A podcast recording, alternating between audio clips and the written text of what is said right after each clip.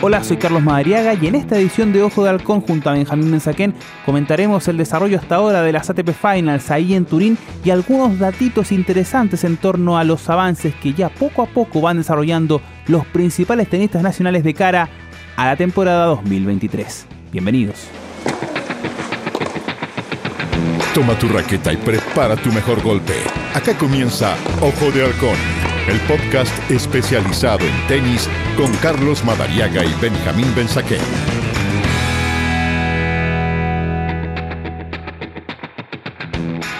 Estamos en esta nueva edición de Ojo de Halcón, como siempre a través de las plataformas digitales en adn.cl, para ir dimensionando todavía los últimos estertores de una temporada que se nos va, pero que nos sigue dejando cositas que vamos analizando, vamos desmenuzando junto a nuestra especialista Benjamín Benzaquén. Benja, ¿cómo estás? Carlitos, estoy bien, un gustazo enorme estar contigo acá. Sí, eso es importante en el, para tirar paredes, como dirían en el mundo del fútbol, o en este caso para raquetear de manera más cómoda ¿ah? en, la cancha. Eh, pensando sobre todo en cuanto al desarrollo tenístico eh, en torno a las ATP Finals que nos dejan por ahora conclusiones rápidas. Un Rafael Nadal que lamentablemente no está en su pick, que cerró ya la temporada, no pudo clasificar a las semifinales con una victoria y dos derrotas allí en el grupo verde que compartió junto a Casper eh, Ruth, Taylor Fritz y Félix Oyer Aliasim y un Novak Djokovic que por undécima vez en su carrera ya se metió en la ronda de los cuatro mejores del torneo que marca el cierre del año, el antiguo torneo de maestros, ahora denominado ATP Finals. Benja, ¿cómo se siguen manteniendo vigentes por una u otra razón, digamos? terminamos igual hablando de Djokovic y, de nada al final. Bueno, se han ido dos número uno del mundo de este torneo. Además. Porque perdió Rafa, aunque le ganó su último partido a Casper Ruud por un doble 7-5, se fue también Daniel Medvedev. Dos número uno del mundo. Eh, fíjate que no alcanzó a llegar ni siquiera a las semifinales. Esto habla claramente de dos cosas. El avance, ahora sí sostenido, de aquellos que hace algunos años atrás ah, aparecían como la nueva generación, que les costó mucho colocarse como tal, porque ni Djokovic, ni Nadal, ni Federer todavía, eh, aún cuando Federer hace ya más de un año que no jugaba y después dejó de jugar definitivamente, les costaba mucho ganarle los torneos grandes. Este es un torneo grande. Los ocho mejores del año, jugando en dos grupos de cuatro, todos contra todos. Y un torneo especial por el formato, un torneo especial por la altura del año en la cual uno se encuentra, con los jugadores absolutamente desgastados. Eh, y en este caso con la misión de algunos que tenían de eventualmente haberle amagado la fiesta a un Carlos Alcaraz que, sin jugar, de hecho ese mismo desgaste del año, le impidió al español llegar a tono para siquiera presentarse a jugar en Turín, pero al final ni Tsitsipas ni Nadal alcanzaron los puntajes suficientes como para virlarle el número uno del mundo a Carlos Alcaraz, que finalmente cierra el año como el mejor de todos, pero que no puede disputar ese torneo. Sí, también hubiera sido una cosa injusta que al no, no jugar él por una cuestión relacionada con su ya estado físico cansado, su estado físico, su estado mental cansado. Eh, bueno, eh, Alcaraz no llegaba a disputar el torneo en las mejores condiciones. Después del US Open prácticamente es como que dijo, bueno, hasta acá llegué con esto, ya estoy listo. Después perdió en octubre un par de, torneos rápidamente.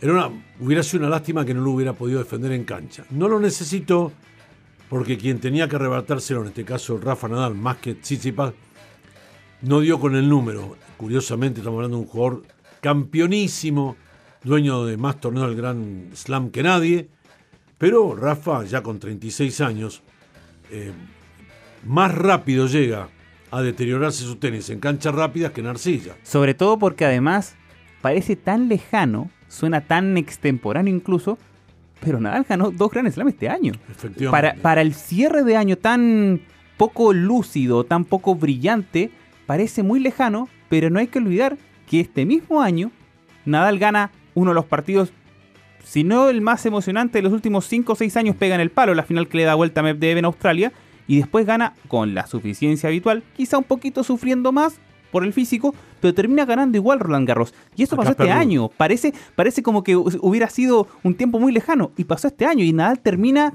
como uno, uno pensando en que ya está prácticamente al borde del retiro. Y, y resulta que hace 6, 7 meses eh, seguía ampliando su, su, foja de torneos en Grand Slam. Bueno, Rafa tiene una particularidad. Arranca como tren inglés, como caballo inglés, pero como tren también inglés. Sí, puede ser. Sí. En la primera parte del año, siempre, siempre. Él arranca toda velocidad, eh, gana el Abierto de Australia, aunque siempre decimos que el dueño de ese torneo es Novak Djokovic. Así es. Pero Rafa lo ha ganado. Hace buenos torneos, aunque no los gana.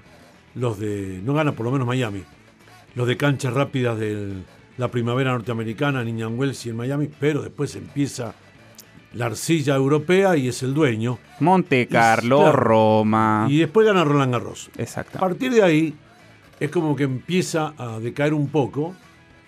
Eh, hace un último esfuerzo enorme para ver si en Wimbledon, donde yo creo que lo juega y lo gana más por, por decir, ¿vieron? En Cepe también puedo. En Cepe también soy capaz de ganar. Pero ya después, la segunda parte del año, a Rafa siempre le pasa facturas. Siempre. Las canchas rápidas de Estados Unidos parecen un calvario. Eh, este máster no lo ha ganado nunca. Nunca. Ni cuando se jugaba en Londres. Y debe ser. Ni en Shanghái. El trofeo grande que le quedan. además de. Bueno, tú lo mencionaste en Miami. algún Master más por, allí, claro. Pero hablando de la gran alforja, incluyendo Juegos Olímpicos. Es campeón olímpico también. campeón de Copa Davis. Pero claro, la este final no la tiene. Este, y ya no sé el año que viene cómo estará Rafa para jugarlo. Tendrá 37 y habrá que ver si sigue jugando también. Para mí, para mí, el número lo va a poner Roland Garros del año Absolutamente, estoy muy de acuerdo. no puede ganar, si él ve que ya no está para ganar Roland Garros, no va a seguir insistiendo. A menos que se inspire y se motive con la opción de eventualmente ir por la heroica en París 2024, que va a jugarse precisamente en Roland Garros. Por los Juegos Olímpicos. Exactamente. Sí, es posible que es posible que los Juegos Olímpicos los vaya a jugar ya más que nada como un broche a su carrera, pero no con la obligación de decir, bueno, voy a ganar la medalla olímpica, porque claro. ya no. y, además ya, ya la ganó, ya. Eh, va a ir por decir, voy por España. Exacto. Pero eh, Roland Garros todavía para él, un Roland Garros más que sume, lo hace cada vez más lejano para los demás. Novak Djokovic, la verdad que da una muestra más de que cuando está con la cabeza puesta en el tenis, y en la cancha es imbatible. Eh, Novak es, la verdad que es un tipo que ha dejado 5.000 puntos o más este año en el camino sin jugar. Porque ya hemos contado por qué. No ha jugado. Ha perdido puntos y jugar. Y cuando ganó torneos, como Wimbledon, solo le restaron esos 2.000 puntos que no pudo defender a pesar de ganar el torneo del año pasado, cuando también ganó Wimbledon. Y así todo el tipo está metido en la pelea Creo que en su fuero íntimo, Novak dice, me lo van a devolver el número del mundo. Se lo voy a ganar en la cancha, le voy a demostrar que la pandemia fue mi enemiga principal y las medidas tomadas por ustedes, la ATP, tampoco ayudaron en mucho. Porque no dieron puntos en Wimbledon. Una situación, mira... Yo creo que debe ser lo más extraño del año, porque lo de Australia yo creo que se entendía todavía en el momento en el que estábamos, en la pandemia, comienzo del año, una cuestión país, con Australia manteniendo la, el, reglamento a punto cabal, ni siquiera dándole un margen a un campeón como lo es Novak Djokovic, el jugador que más veces ha ganado además el torneo del Abierto de Australia, con toda esa, esa jineta, digamos, aún así no le dieron permiso, ahora sí ya lo tiene, valga apuntarlo, va a poder ir a Australia. Hay que ver si quiere. Hay que ver si quiere, si no, si no le gana el rencor porque también esas cosas juegan, pues por supuesto. Te trataron mal, te echaron. Claro, porque además ese es el punto. Novak Djokovic fue deportado. Entonces la palabra es muy fuerte. A nadie le gusta. A nadie, absolutamente, y menos por una cuestión que, claro, si bien era absolutamente comprensible para todo el mundo, me parece que la gran mayoría de la gente está de acuerdo en que si no puede vacunarse, si no quiere vacunarse, mejor dicho, no tenía por qué entrar a Australia. Igual forzó la máquina Djokovic, que ahí tenía un grado de responsabilidad. Además, exactamente. Entonces ese tira y afloja entre las autoridades políticas, las autoridades del torneo, los organizadores del, campeonato, del primer del año. Vamos a ver qué consecuencias tiene en lo que tú muy bien dices, Fenja. Porque claro, está autorizado. ¿Va a querer ir? Es otra cosa. Sí. Ahora, puede ganarse este máster, ya están las semifinales. Realmente podría abrochar un año bueno para él, más allá de los 5.000 puntos que perdió, porque los torneos que jugó eh, lo, tuvo, lo, tuvieron como figura principal. Eh, le alcanzó para ganarse el abierto de Inglaterra otra vez. Yo creo que Nole el año que viene, como es joven, al lado del resto, al lado de los 42 ya de Roger, retirado, los 36 de Rafa, no le está sano de cuerpo y espíritu. Tiene 35 años, edad en la que muchos se retiran o ya se retiraron. Y está motivado. Y está motivado. Porque además sabe que con una racha en un año normal puede perfectamente ser ya el jugador con más títulos de Grand Slam y ahí ya me parece que el debate tiende ya a, a, clausurarse. Sí. Y el otro que para mí está terminando un año fantástico y hay que de alguna manera aplaudirlo es por el espíritu que mostró en superarse, es Félix Ogier Aliasim, un tenista, yo hace tiempo lo vengo ponderando, para mí extraordinario. Juega muy bien, juega muy lindo en todas las superficies además, competitivo. Rápido, tiene los tiros certeros, está asesorado por alguien que hizo un campeón como el tío Tony Nadal.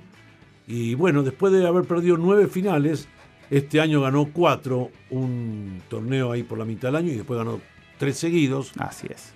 Así que ya está. De hecho, esa racha le permitió clasificarse a las ATP Finals. Eso indica que Félix lo llega a la para el año que viene, lesiones que no tenga mediante, porque en este laburo todos tienen un montón de una lesión. Gran candidato a dar una, un zarpazo al número uno, cuidado. Va a ser una linda carrera entre Alcaraz y Félix Ogier Lacín. Bueno, el Máster es el último torneo del año. Eh, la verdad que ha sido una, un aporte la de los organizadores, llevarlo, empezar a rotar.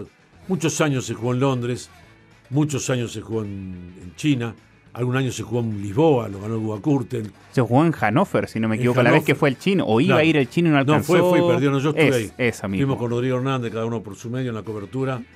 Fue nada, fue nada el chino, la verdad que... Y ahí se coronó nuevamente número uno del mundo, eh, Pete Sampras. Terminó el año número uno del mundo en ese máster.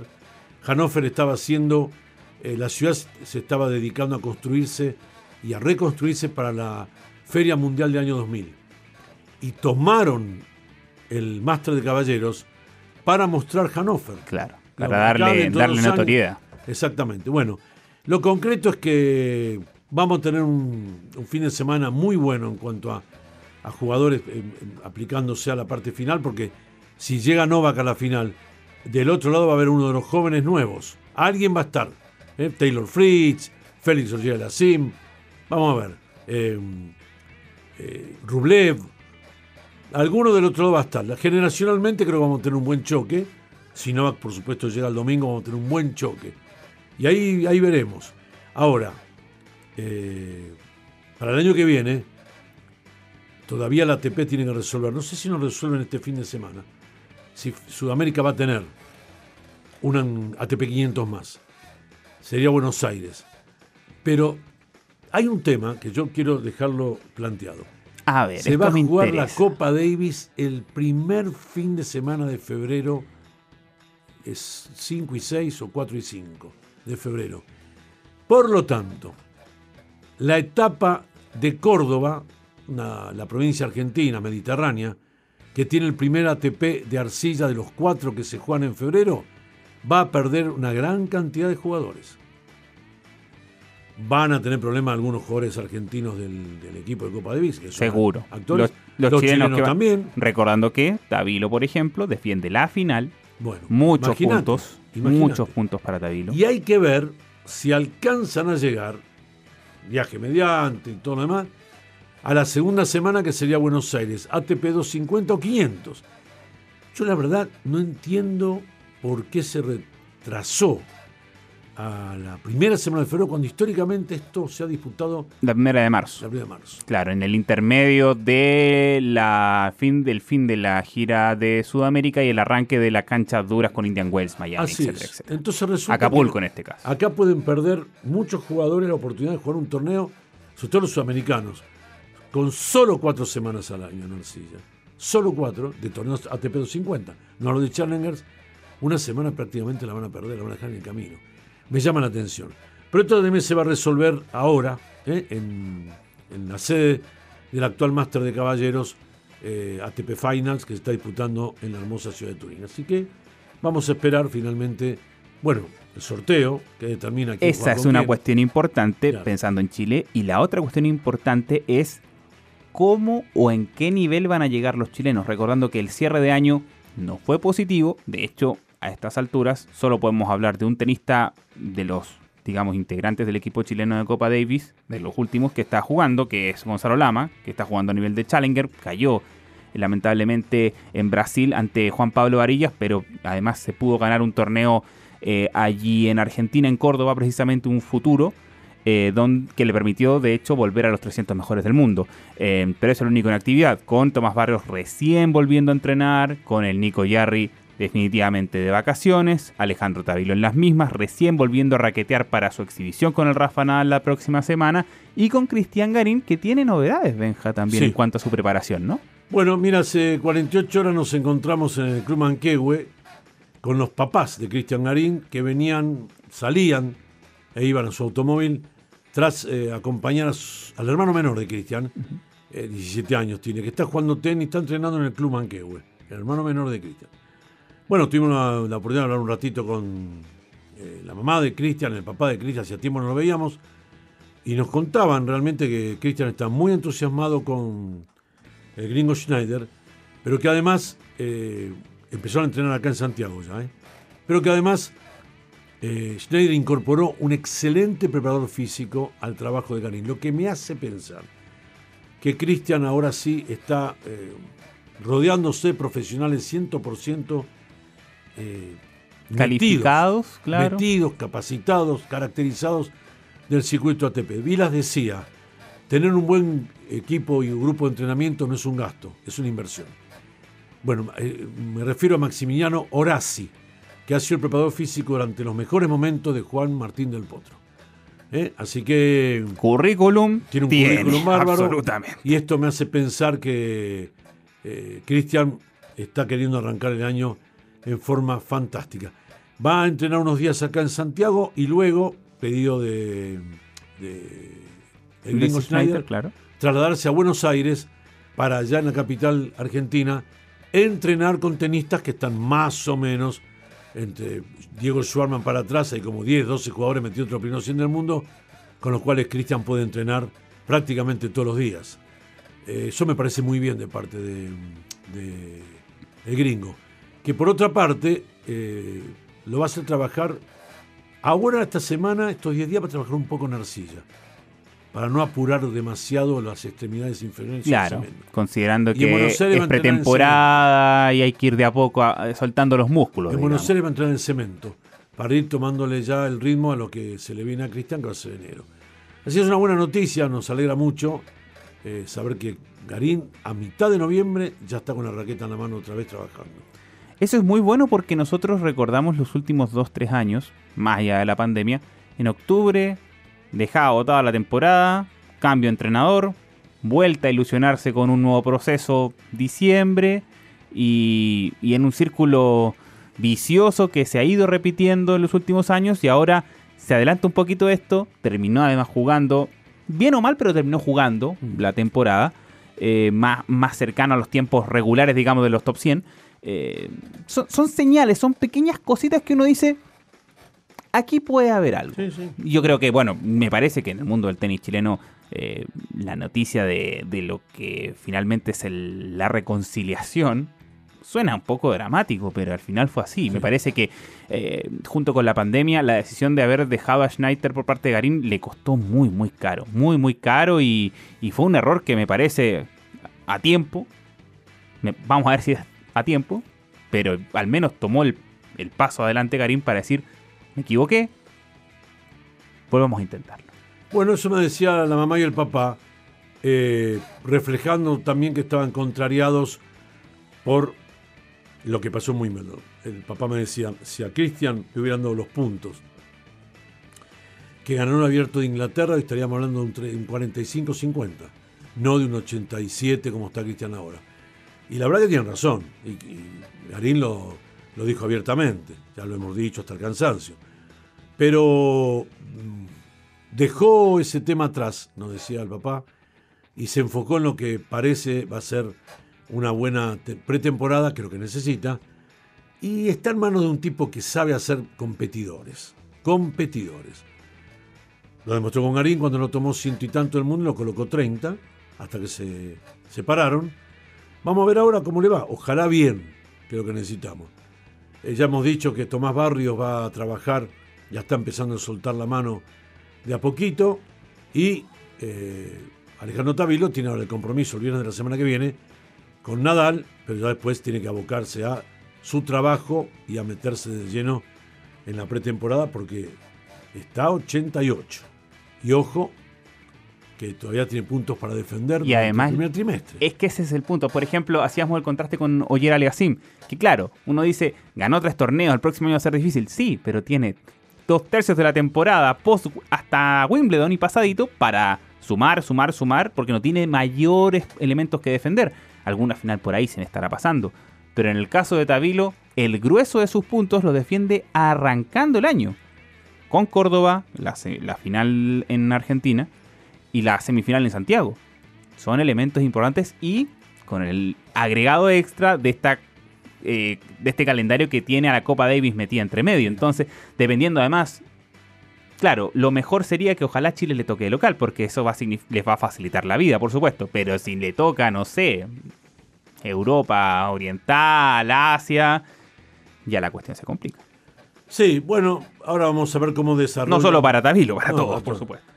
Cómo hacen los programas de torneos para el año que viene. Es muy importante saber armar un tour bien hecho, bien hecho.